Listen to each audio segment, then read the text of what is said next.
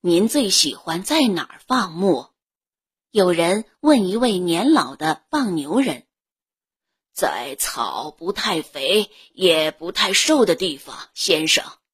除此之外都不好。为什么呢？”那位先生又问：“你听见那边牧场传来的低沉的叫声吗？”牧人反问道：“那是卢茨在叫。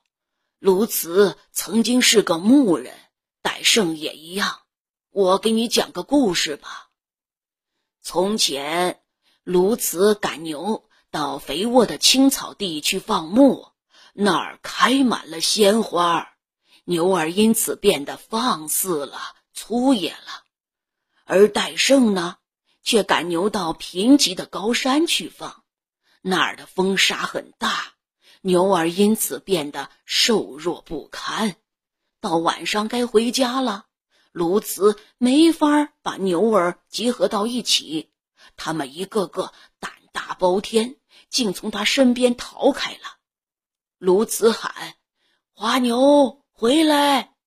可是没有用啊，畜生们不听他的。戴胜呢？也没法赶他的牛儿上路，因为他们过分瘦弱无力。起来，起来，起来！戴胜喊，但是没有用，牛们仍旧躺在沙地里。做事没有分寸，就会是这个下场。直到今天，他俩虽然早已不再放牧了，卢茨还是在喊：“花牛回来！”